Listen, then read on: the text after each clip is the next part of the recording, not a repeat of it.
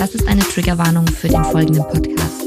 In der folgenden Podcast-Folge reden wir über Depressionen und Selbstmord. Informationen und Ressourcen zu die, diesen Themen findet ihr in unseren Show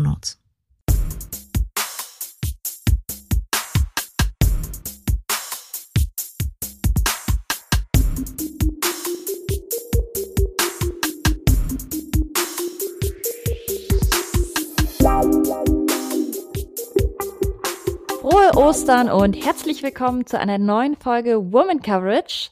Wie bereits angekündigt, widmen wir uns heute der Sportlererkrankung chronische traumatische Enzephalopathie, auch kurz CTI genannt.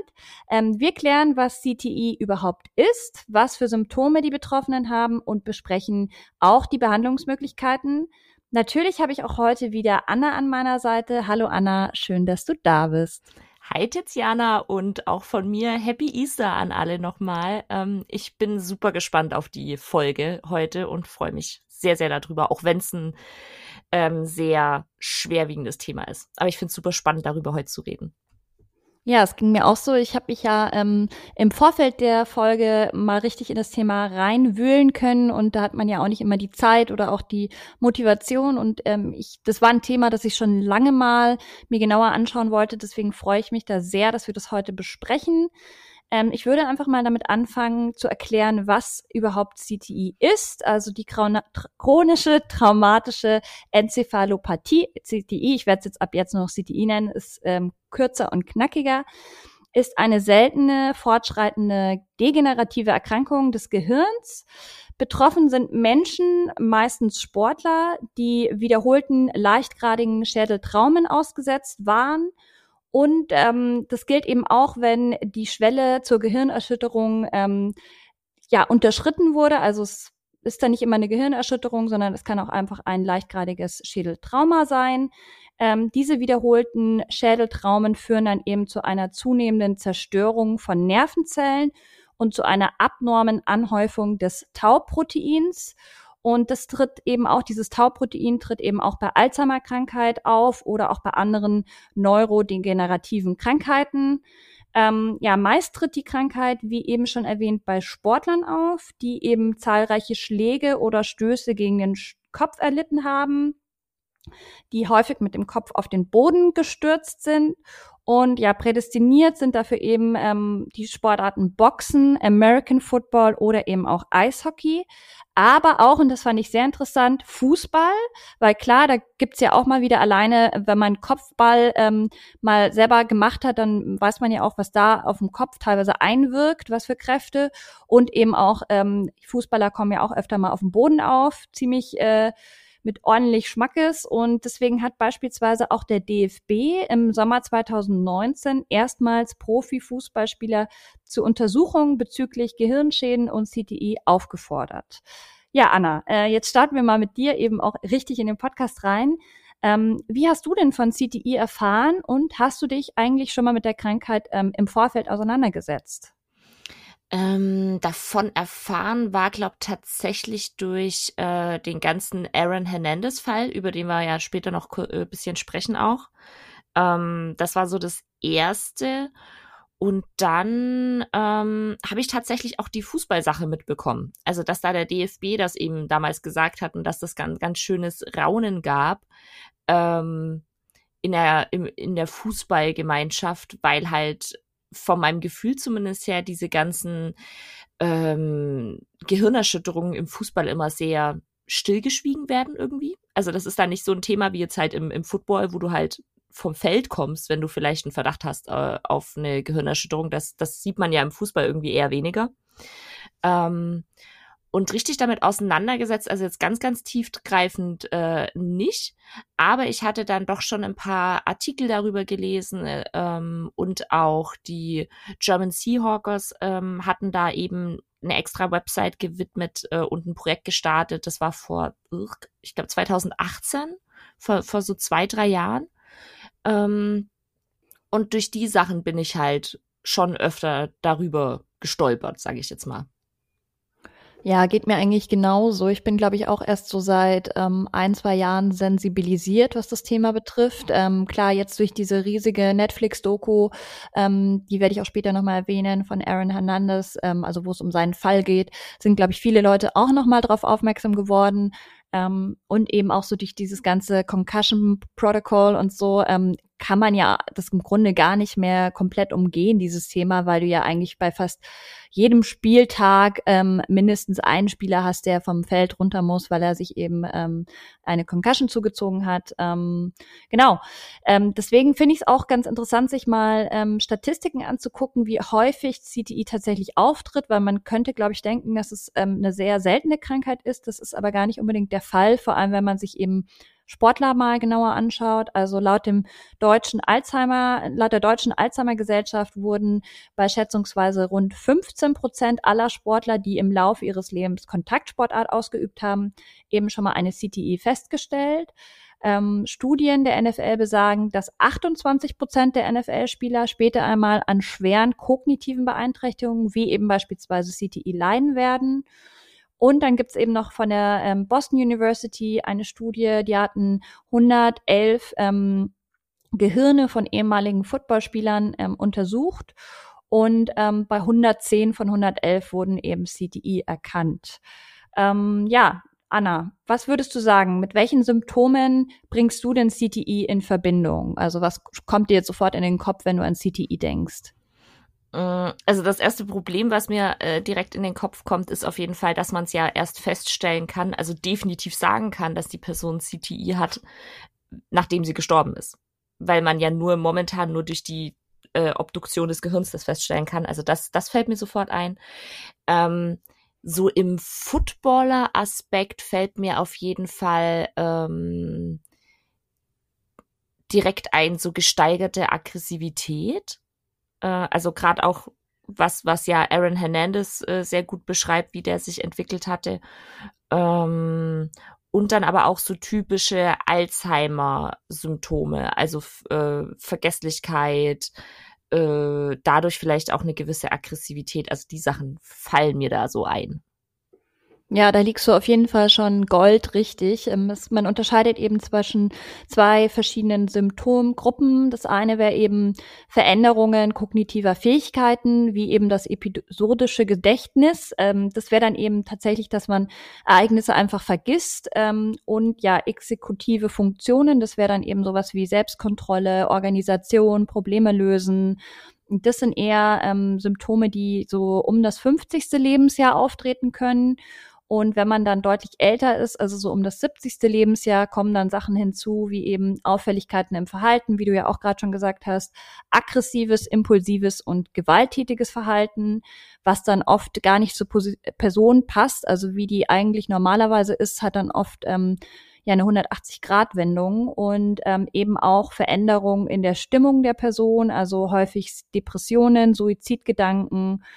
Ja, und ähm, aktuell, das ist eben sehr, sehr ähm, krass und traurig. Es gibt halt keine Behandlungsmöglichkeiten, um dieses abgelagerte Tauprotein eben zu entfernen oder zu reduzieren. Das heißt, selbst wenn man es aktuell bei noch lebenden Personen wirklich zu 100 Prozent ähm, feststellen könnte und diagnostizieren könnte, man könnte nichts tun. Es gibt zwar so ähm, gewisse ähm, ja, ähm, Möglichkeiten wie beispielsweise viel Schlaf oder auch irgendwie sich fit zu halten, wo halt eben ähm, Mediziner sagen, das könnte halt dem entgegenwirken, so bisschen wie eben auch bei einer Alzheimer-Erkrankung.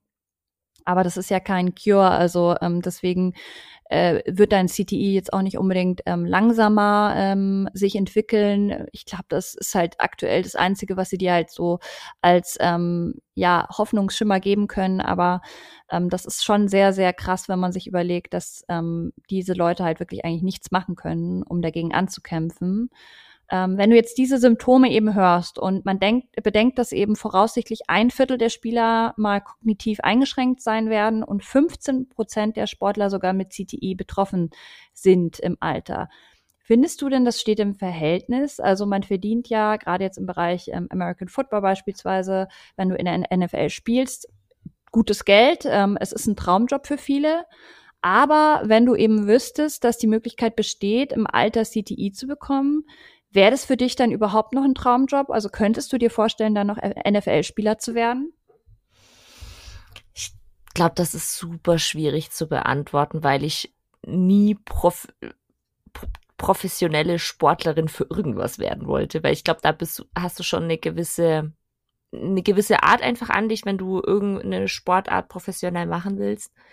Ähm, für mich selber wäre es tatsächlich was, wo ich sag, ähm, solange es dann nicht, weiß ich nicht, bessere Helme gibt und man irgendwie eine Art Heilung dafür hat, ähm, wäre es tatsächlich ein Ausschlusskriterium für mich, einfach weil es dich halt so, so, so krass beeinträchtigen kann und Dinge, die deine, dein Verhalten verändern, das finde ich halt immer das Problem. So, also, weil wenn man sagen kann, ähm, naja, du kannst ja halt einen Fuß brechen, ist, ist auch scheiße und da kann auch viel passieren, aber es verändert halt dein Verhalten nicht und deine, deine Gedanken.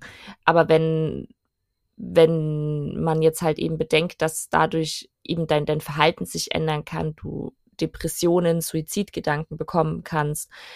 Ähm, das ist halt so eine Stufe, wo ich dann selber sage, okay, da, da würde ich halt dann sagen, nee, das, das möchte ich nicht. So.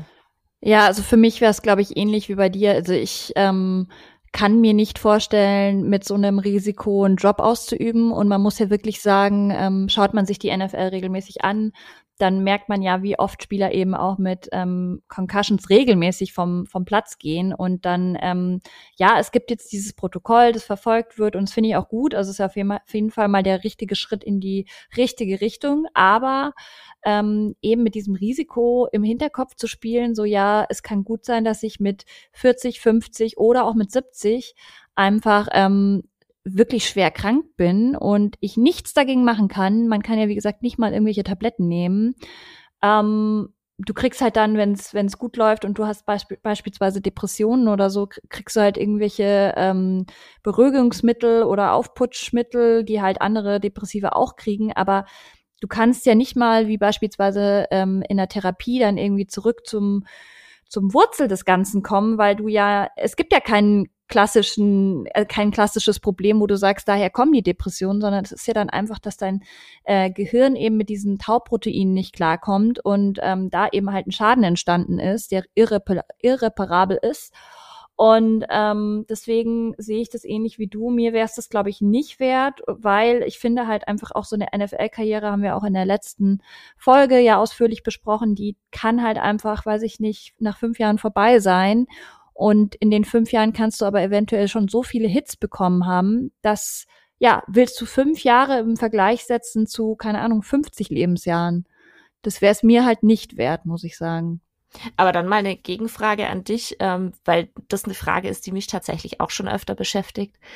Wie siehst du das als Zuschauer? Weil dadurch, dass wir den Sport äh, anschauen, Game Pass haben und auch, äh, auch den Podcast unter anderem ja machen, äh, machen äh, geben wir ja der NFL Aufmerksamkeit und äh, auch, auch Zuschauer und Zahlen und äh, der Sport wird populärer. Ähm, siehst du das irgendwie schwierig mit so einem Wissen, dass, dass die Spieler, die da spielen, sich solchen äh, Gefahren äh, unterwerfen?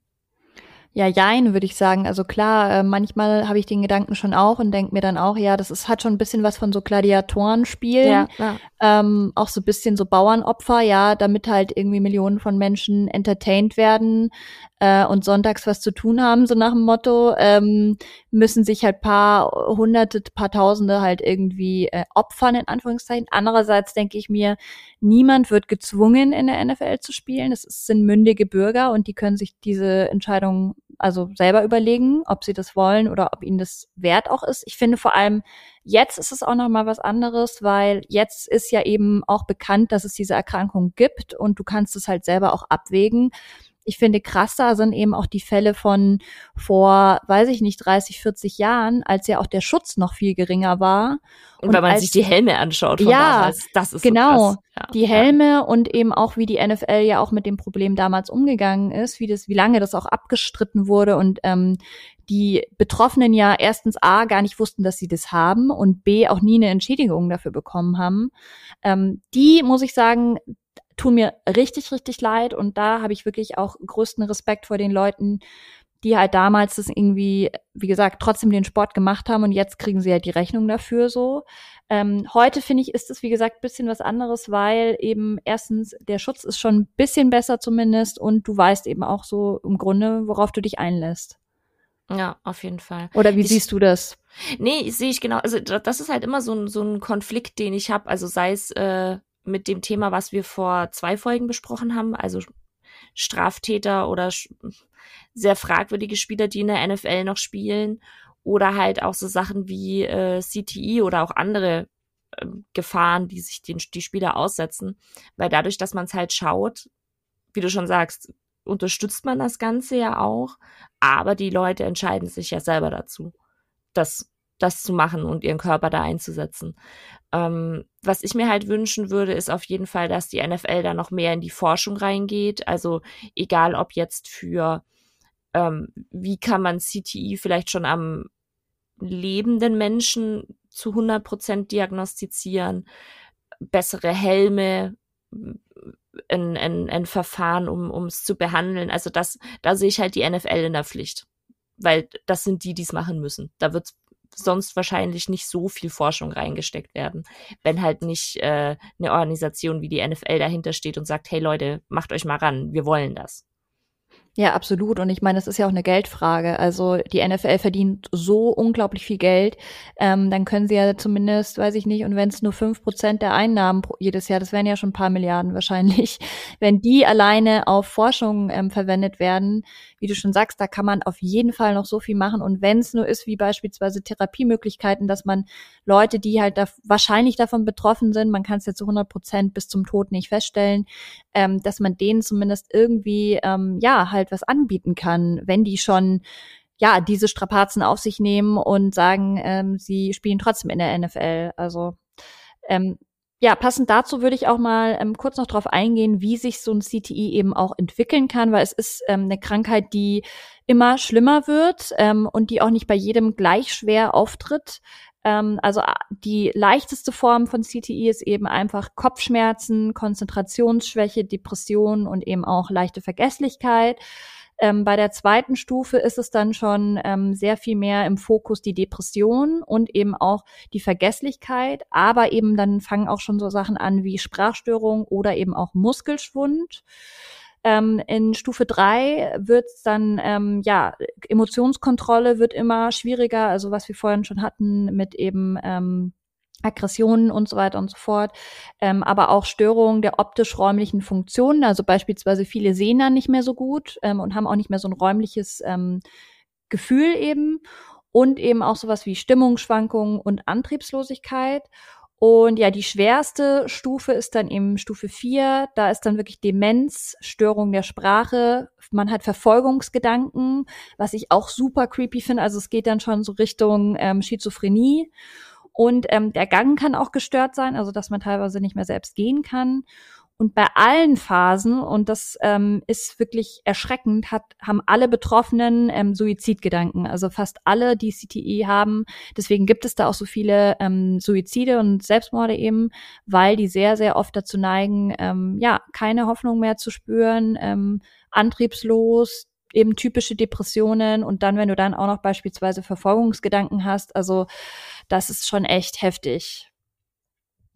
Ähm, Diagnose hast du ja auch schon vorher kurz angesprochen. Ähm, aktuell kann eben CTI nur nach dem Tod eindeutig festgestellt werden, ähm, weil da das Gehirn dann eben untersucht werden kann. Und zwar ähm, ist es nämlich das, auch das Tückische mit so einem ähm, wie nennt man das denn? MRT, glaube ich, heißt es, ähm, wo eben einfach das ähm, Gehirn sozusagen ähm, so äh, fotografiert wird. Ich weiß jetzt nicht den perfekten Ausdruck, aber ich glaube, ihr wisst, was ich meine.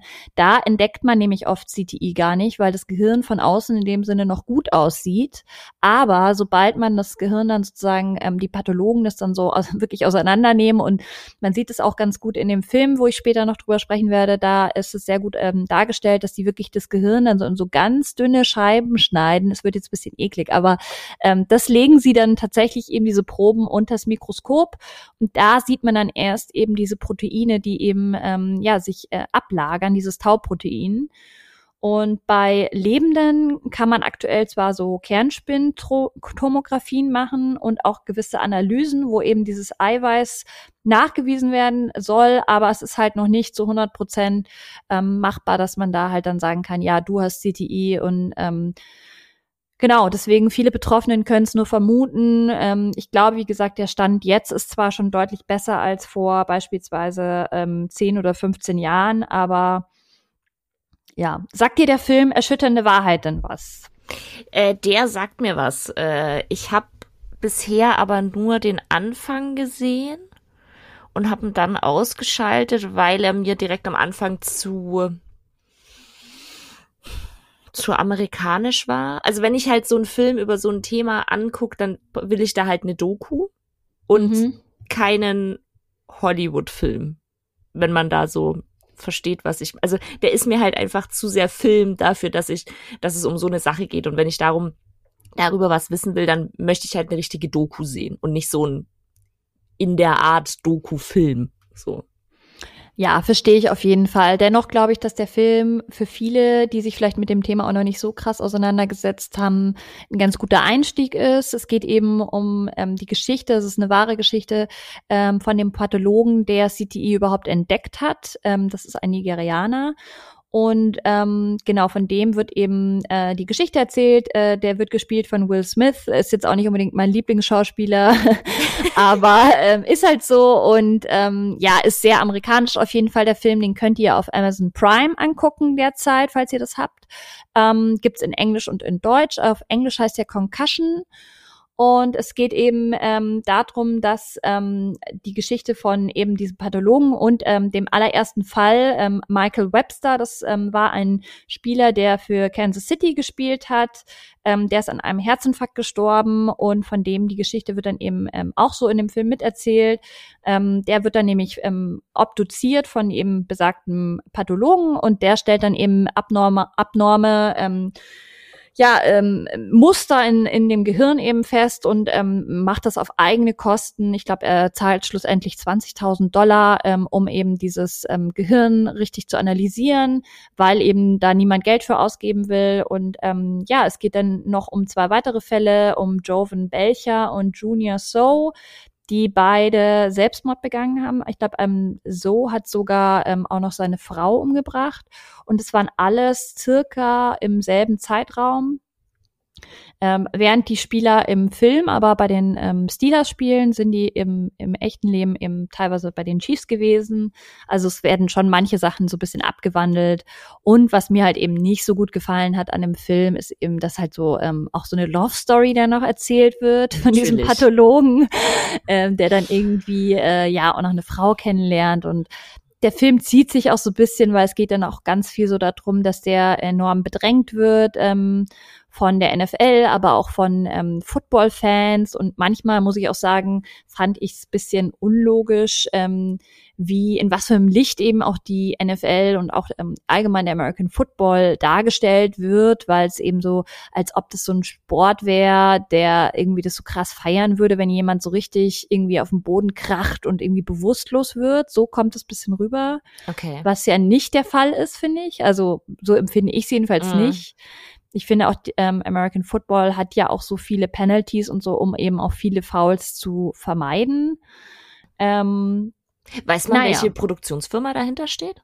Ähm, das, ich glaube Universal, wenn ich mich nicht täusche. Okay. Ja.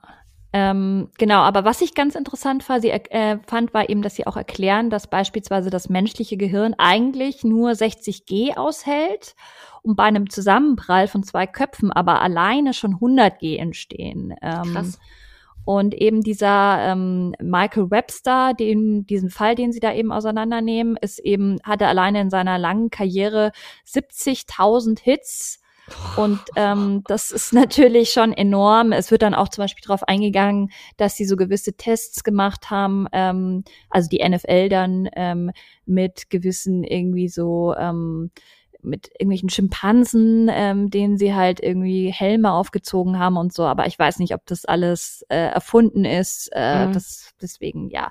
Man muss den Film, glaube ich, auch so ein bisschen mit einem ähm, kleinen Lächeln nehmen. Ähm, aber für alle, die wirklich sagen, die eher so wie du sind, Anna, dass sie halt mhm. wirklich ähm, Fakten wollen und Dokumentation. Ich habe gesehen, dass bei YouTube enorm viele Dokumentationen gibt, wenn ihr einfach eingibt mhm. Ah. CTE, unter anderem auch von CNN, eine ziemlich lange äh, Doku. Ähm, genau. Ja, aber äh, man kann auf jeden Fall sagen, dass eben dieses ähm, Protein, das eben bei so kleinen äh, Erschütterungen entsteht, dafür sorgt, dass das Gehirn halt verstopft. Also ich glaube, sie haben es so ein bisschen mit so einer Metapher erklärt, dass so Rohrreiniger, nee, Zement wird irgendwie in Abfluss oh. geschüttet und dann verstopft der ähm, Abfluss. Und so soll es sozusagen so ein bisschen äh, erklärt werden, was CTI ist. Okay. Ähm, und das gleicht eben sehr dem Frühstadium von Alzheimer. Mhm. Krass. Puh, ja, ähm, genau. Und wir hatten ja vorher schon kurz erwähnt, ähm, oder du hattest es ja erwähnt, den Fall Aaron Hernandez. Der ist mhm. ja wirklich ähm, komplett durch die Presse gegangen, aus verschiedenen Gründen. Ähm, hast du denn eine Meinung zu dem ganzen Thema? Und ähm, vielleicht magst du ja auch ein bisschen kurz erklären, worum es da überhaupt ging. Mhm. Ähm eine Meinung, finde ich, zu dem Fall super, super schwer, weil er selber dazu nichts mehr sagen kann. Ähm, alles, was man jetzt hört in der Presse, ist halt seine Verlobte. Haben die geheiratet? Ich glaube, die haben geheiratet. Okay. Ähm, dann seine von seiner Frau und sein Bruder ist noch sehr, sehr aktiv. Der hat auch ein Buch veröffentlicht. Ähm, wo es eben darüber um, um Aaron Hernandez geht und das Ganze. Ähm, was ich bei dem Fall Aaron Hernandez immer sehr, sehr schwer finde, ist, dass seine Sexualität oftmals im Mittelpunkt steht.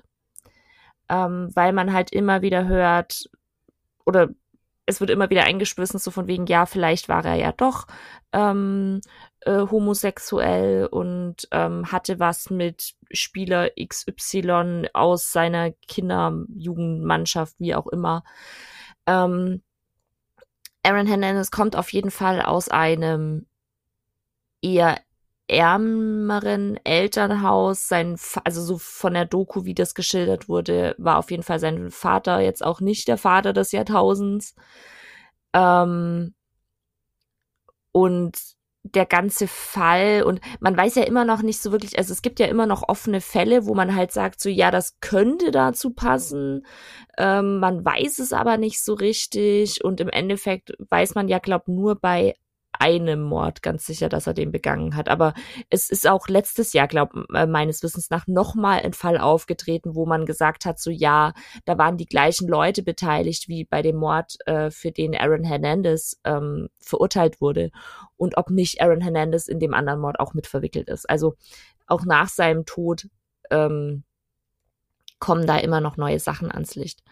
Äh, ich ich habe die Doku auf jeden Fall geschaut. Ich fand die Doku auch sehr erschreckend, weil ich, ähm, also erstens fand ich es krass, dass, dass die Patriots ihm halt immer noch eine Chance gegeben haben, obwohl er ja schon Probleme hatte in, äh, im, im College. Und dann hatte ich aber auch das Gefühl, dass sich die äh, Patriots ganz, ganz, ganz, ganz schnell von dem Spieler entfernt haben und halt nie jemand wirklich eine Rücksicht auf ihn genommen hat, von wegen, weil damals war es schon bekannt, dass es CTI gibt. Und ähm, es war nie so, dass man irgendwie geschaut hat, wie kann man ihm denn helfen, so dass es zu, im Schluss ja auch zu, zu dem Selbstmord von ihm gekommen ist. Ähm, was ich ganz, ganz erschreckend fand in der Doku waren auch die Original-Telefonaufnahmen, ähm, die man da hört von aber da redet er mit, mit seiner Frau und auch mit seiner Mutter. Und die fand ich wirklich super bedrückend. Ähm, also einfach so die, die Stimme von ihm dann nochmal zu hören. Und ähm, man merkt dann halt auch, also in einem Gespräch ist es super hyped und genau, man, man hört auch ähm, Gespräche mit seinem Anwalt eben, ähm, die da veröffentlicht wurden. Und in einem Gespräch ist er super hyped und im nächsten ist er super, super down und bedrückt und ähm, ja, das ist auf jeden Fall ein sehr, sehr bedrückender Fall, finde ich. Ähm, er hat ganz, ganz schlimme Dinge gemacht, aber man weiß halt nicht, inwiefern da CTI eben eine Rolle gespielt hat. Ja, vielleicht noch ganz kurz ähm, für Leute, die den äh, ganzen Fall gar nicht verfolgt haben. Also es kam ja daher, dass er im, im Knast saß oder dass er wirklich ähm, auch zu, also ja, nee, lebenslänglich hat er, glaube ich, mhm. bekommen, oder? Lebenslänglich, ja. Dass er eben, ähm, glaube ich, von seiner Verlobten den Bruder umgebracht hat. Ja. Ja, ja. Also es, ja. ja. also es gab, gab ja mehrere Fälle, aber für den wurde er zumindest, ähm, glaube ich, dann auch tatsächlich verurteilt. Und ähm, genau, ähm, er war davor ja, eben. Man muss ja dazu sagen, der Fall, also wenn man sich die, die Doku ansieht, man sieht auch, dass da war niemand, ich sag jetzt mal, Kluges am Werk. Also es gibt äh, Security-Footage und alles. Also das ist wirklich ganz, ganz schräg. Ja, die Doku heißt Der Mörder in Aaron Hernandez, gibt's bei Netflix, ähm, ist auch relativ neu. Ich glaube, die kam letztes Jahr raus. Also falls ihr da Interesse habt, packen wir euch den Link auch gerne nochmal in die Infobox. Ähm, ja, Aaron Hernandez hat sich dann im Alter von 27 Jahren in seiner Zelle das Leben genommen. Passt wieder zum Thema Depression, ähm, Suizidgedanken. Also es passt schon enorm viel. Ähm, die Witwe von Aaron Hernandez hat auch im Anschluss, also nachdem er bereits äh, verstorben war, die NFL verklagt. Nachdem man ja dann ähm, ihn eben obduzieren konnte, gab es nämlich dann neue ähm, Ergebnisse, was sein Gehirn betrifft. Und das besagt wohl, dass er bereits im dritten Stadium von CTI war und das Krasse ist eben, ähm, scheinbar gab es noch keinen Fall, wo sozusagen in so einem jungen Alter, also er war ja erst 27 Jahre alt, schon so ein schlimmes Stadion von CTI gab. Also er muss wirklich schon extrem gelitten haben, weil wir haben ja vorhin gehört, was es alles für Symptome gibt. Ähm, ja, es das heißt natürlich nicht, dass es okay ist, Leute umzubringen und ähm, das möchte ich hier jetzt auch gar nicht irgendwie ähm, abmildern ähm, nur um das so ein bisschen in, ins größere Ganze so zu packen. Ja, es ist schwierig, wie du schon sagst, man kann nicht wirklich ihn mehr dazu befragen. Ähm, er selber hat sich, glaube ich, dazu auch nie geäußert, oder? Hat er jemals gesagt, ja, ich habe CTI oder weißt uh -uh. du da was? Nee. Uh ähm, der war, was aber in der Doku auch besprochen wurde, es gibt auch noch eine Amazon-Doku, aber das ist eben nicht die, die bekannte, ähm, äh, dass dass er ein bisschen geschockt war, dass er verurteilt wurde. Und das ist halt für mich schon so ein Hinweis, so, okay, es gibt Videoaufnahmen von dir, äh, man hat, glaube auch die Waffe bei ihm. Also es gibt halt so, so viele Hinweise auf ihn, dass er das war, ähm, dass es halt sehr verwunderlich ist, warum er so schockiert war. Und er hat, er, also er hat ja dann auch, wie gesagt, man, man hört in der, in der Doku auch äh, Ausschnitte von, von äh, Video, äh, äh, von Telefonaten, nicht von Video, von Telefonaten. Und da sagt er auch so, ja, er kommt raus. Wo man sich dann denkt so, äh, nein. also ja, aber das spricht ja auch wieder fast genau. für CTI, weil es ja genau. so Realitätsverlust ist, ja. weil es auch irgendwie, wie du schon sagst, wenn er manchmal auch so gut drauf war und dann wieder so down, das ist ja dann mhm. auch wieder eben so ähm, himmelhoch jauchzend oder wie sagt man da und ja. äh, bitterlich betrübt oder so. Ja, also ähm, man weiß es nicht sicher. Ähm, ich weiß jetzt auch nicht, das ist, glaube ich, erst ähm, letztes Jahr oder vorletztes Jahr gewesen, dass die ähm, Witwe da jetzt eben die NFL verklagt hat. Ich weiß nicht, ob es da überhaupt schon ein, ähm, ja, äh, eine Entscheidung gibt von Gericht. Ähm, aber ähm, es gibt eben noch weitere Fälle, wie beispielsweise äh, Ex-Profis David, Russell, Andrew Waters oder Shane Dronette, die sich alle nach ihrer Karriere das Leben genommen haben. Ähm, und bei allen wurde nach ihrem Tod eben CTI festgestellt. Also ähm, gerade eben dieses ähm, Depression, Suizid ist scheinbar wirklich, das zieht sich so krass durch, ähm, was ja schon echt schockierend ist. Bisschen wollte ich noch einordnen, wie ist der aktuelle Stand? Also ähm, 2011 gab es eben diesen riesigen Rutsch an Klagen ähm, von ähm, NFL-Spielern, ehemaligen. Bis zu 5000 sind tatsächlich vor Gericht gegangen, ähm, weil sie eben sagen, die NFL hat sie in ihrer aktiven Karriere nicht äh, aus, ausführlich sozusagen über die Risiken aufgeklärt.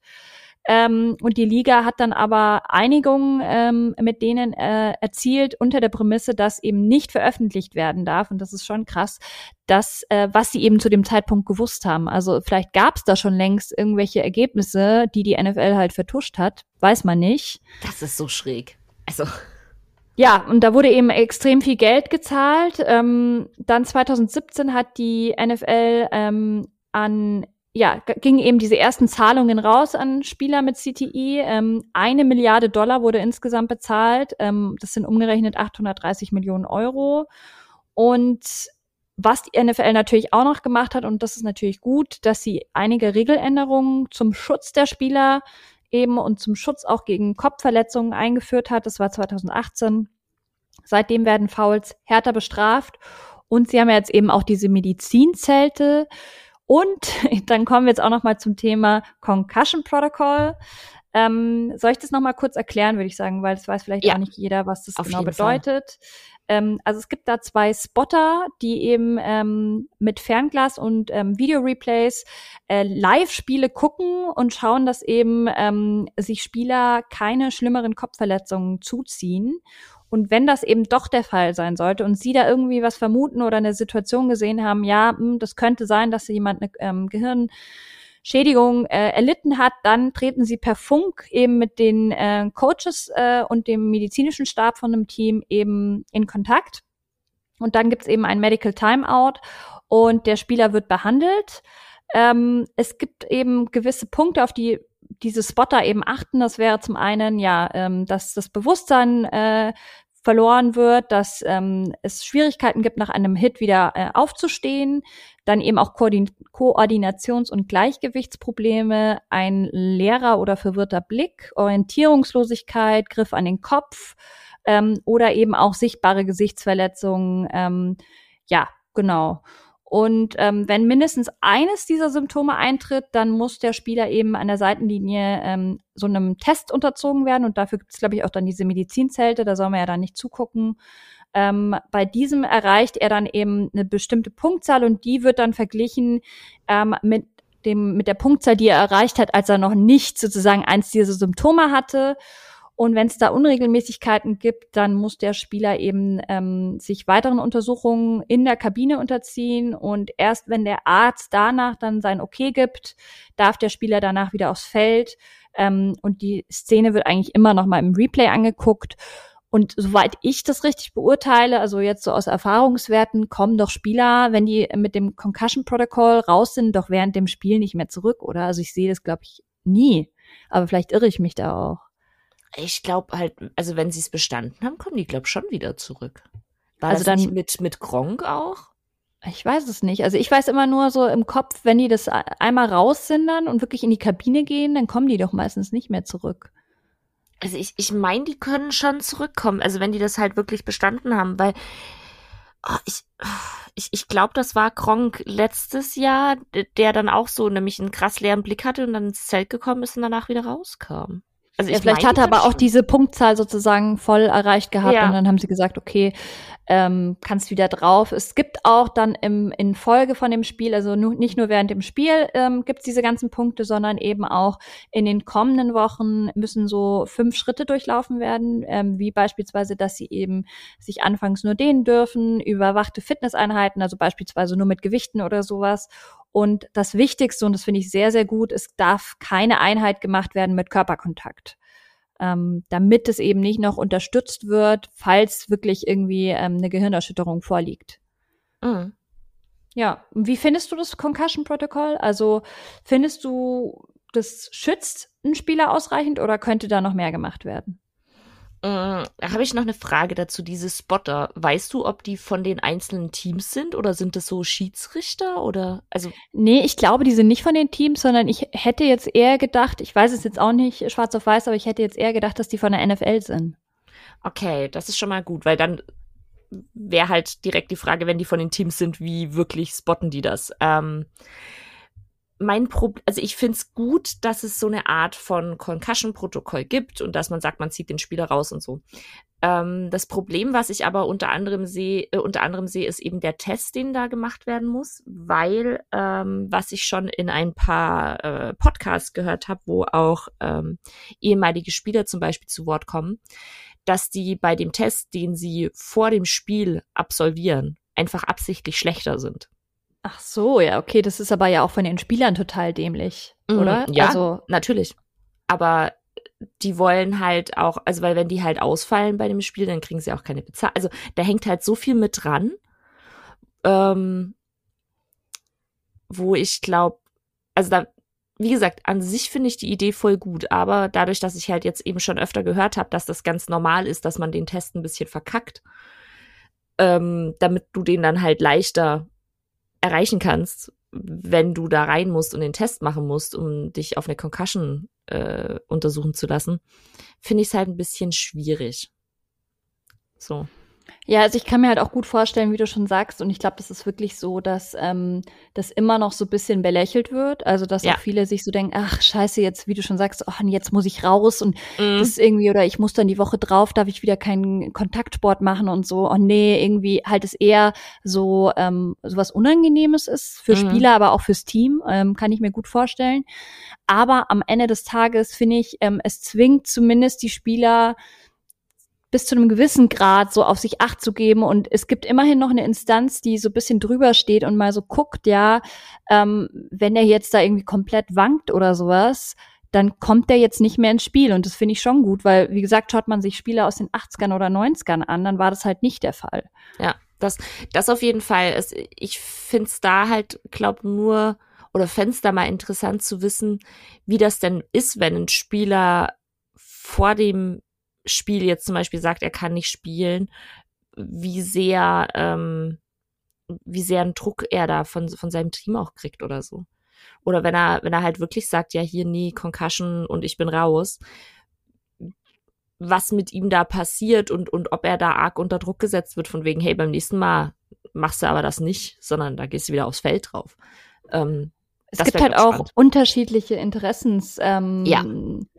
Begründungen, weil klar, die Teams haben das größte Interesse dran, dass ihre Topspieler auf dem Feld sind und nicht irgendwo in der Kabine hocken. Mm. Und die Liga ist aber, glaube ich, inzwischen echt so bisschen ähm, gebrandmarkt natürlich von diesen ganzen Klagewellen, die ja auf sie einprasselt.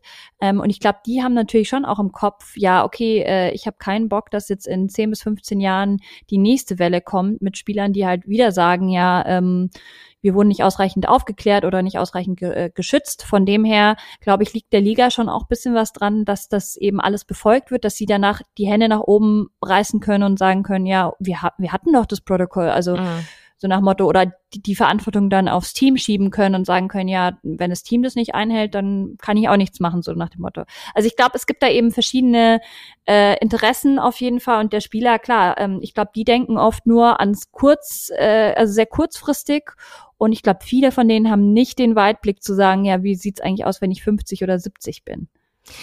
Äh, voll. Also das auf jeden Fall. Und ähm, eine weitere Interessensgruppe, die da mitspielt, ist aber auch der Zuschauer. Ähm, wenn ich mir denke, wie sehr es einen Aufschrei gibt, wenn irgendwelche Regeln ähm, so verändert werden, dass die Spieler dadurch mehr geschützt werden, es aber weniger Zusammenstöße gibt. Ähm, also jetzt zum Beispiel bei der äh, XFL hatte man ja den Onside-Kick verändert, sodass da die Spieler weniger die Chance haben, ineinander zu krachen. Und würde das in der NFL zum Beispiel passieren, wäre das, glaube ich, so ein harter Aufschrei oder auch so generell jedes Mal, wenn wenn es eine Regeländerung gab, die eben dazu geführt hat, dass Spieler andere Spieler nicht so hart hitten dürfen, hatte man ja einen Aufschrei in den, in den sozialen Medien, unter den Zuschauern, äh, in, den, in den allgemeinen Medien, von wegen, äh, geht da weg vom, vom Männersport und das wird immer weicher und so. Also das ist halt, glaube ich, noch eine Interessengruppe, die da mitspielt, die um, nicht unbedingt ähm, das Wohl des Spielers im, im Vordergrund hat. Zumindest die meisten, würde ich jetzt mal sagen, dass die tatsächlich eher ihre, die Hits halt sehen wollen, so. Ja, gebe ich dir recht, ist halt eben schon so ein männlicher Sport und irgendwie so eine gewisse Aggressivität wird ja immer noch gefeiert und so. Ja. Ähm, es würde mich auch mal interessieren, lasst uns gerne mal auch über Twitter gerne äh, wissen, wie seht ihr das Ganze? Also findet ihr das ausreichend? Ähm, findet ihr, da gibt's noch Bedarf? Wenn ja, was? Also würde mich auf jeden Fall echt sehr interessieren, was ähm, ihr da draußen so denkt. Und ich glaube, damit sind wir heute eigentlich auch durch. Es ist nämlich natürlich schon irgendwie ein bisschen sperriges Thema. Ich hoffe, es war jetzt nicht zu trocken. Ähm, wir packen euch auf jeden Fall alle wichtigen Infos auch nochmal zur Folge dazu. Also sowohl, mhm. ähm, ich habe da so ein äh, Merkblatt gefunden, ähm, ein offizielles, wo nochmal alles zusammengefasst ist zum Thema CTI, dann aber eben auch den Film äh, packen wir euch nochmal rein, Erschütternde Wahrheit mit Will Smith, dann eben noch ähm, die Netflix-Serie mit Aaron Hernandez und ich glaube, Anna hatte auch nochmal paar nützliche genau. Links zusammengesucht. Genau, die packe ich dann auch noch alle in, in unsere Show Notes mit rein. Perfekt. Und dann geht's in zwei Wochen weiter mit dem nächsten Thema. Und zwar werden wir mal einen Blick auf den NFL Draft werfen, ähm, bisschen abseits von dem normalen Mainstream-Themen. Ähm, und wir freuen uns, wenn ihr wieder reinhört. Total. Und also erwartet auf jeden Fall keinen Mock-Draft. Der wird nicht kommen bei uns hier auf dem, da in zwei Wochen. das als kleine Genau, wir, wir wollen eben ein ähm, bisschen anders an das Thema NFL Draft geht, aber rangehen, genau. aber lasst euch überraschen. Und dann sage ich wunderschöne Ostern euch noch, genießt die schönen Tage mit eurer Familie, mit euren Freunden und genau, dann bis in zwei Wochen. Bis in zwei Wochen. Ciao.